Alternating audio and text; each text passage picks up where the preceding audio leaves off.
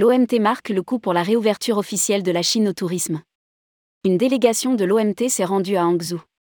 Après plus de 1000 jours de fermeture, le secrétaire général de l'OMT, Zurab Pololikasvili accompagné d'une délégation, s'est rendu en Chine, alors que le pays a levé ses restrictions de voyage. Il y rencontrait notamment le ministre chinois de la Culture et du Tourisme, Wei Ping. Rédigé par Jean Dalouse le vendredi 24 février 2023.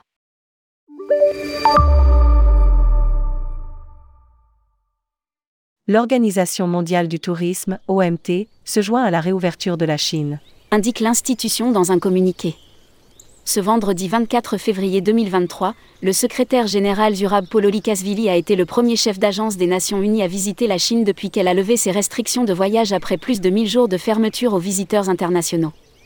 Accompagné d'une délégation, il y rencontrait notamment le ministre chinois de la Culture et du Tourisme, Wei Ping, pour marquer officiellement l'occasion. L'OMT rejoindra également l'Alliance mondiale du tourisme pour le Xianggu Dialogue afin de faire progresser le tourisme comme un moteur du développement rural en Chine. Et fédérer le secteur autour des priorités clés que sont l'emploi, les investissements et la durabilité. Précise l'OMPT dans un communiqué. L'OMT se joindra également aux préparatifs de la dixième édition du Global Tourism Economy Forum, ainsi qu'à son partenaire l'Alliance mondiale du tourisme pour le Forum de Macao en septembre la pièce manquante dans la reprise du tourisme mondial.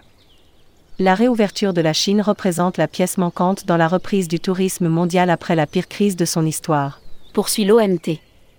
En raison de la pandémie, le monde a perdu près de 3 billions de dollars de revenus touristiques entre 2020 et 2022. L'absence de la Chine a été particulièrement coûteuse.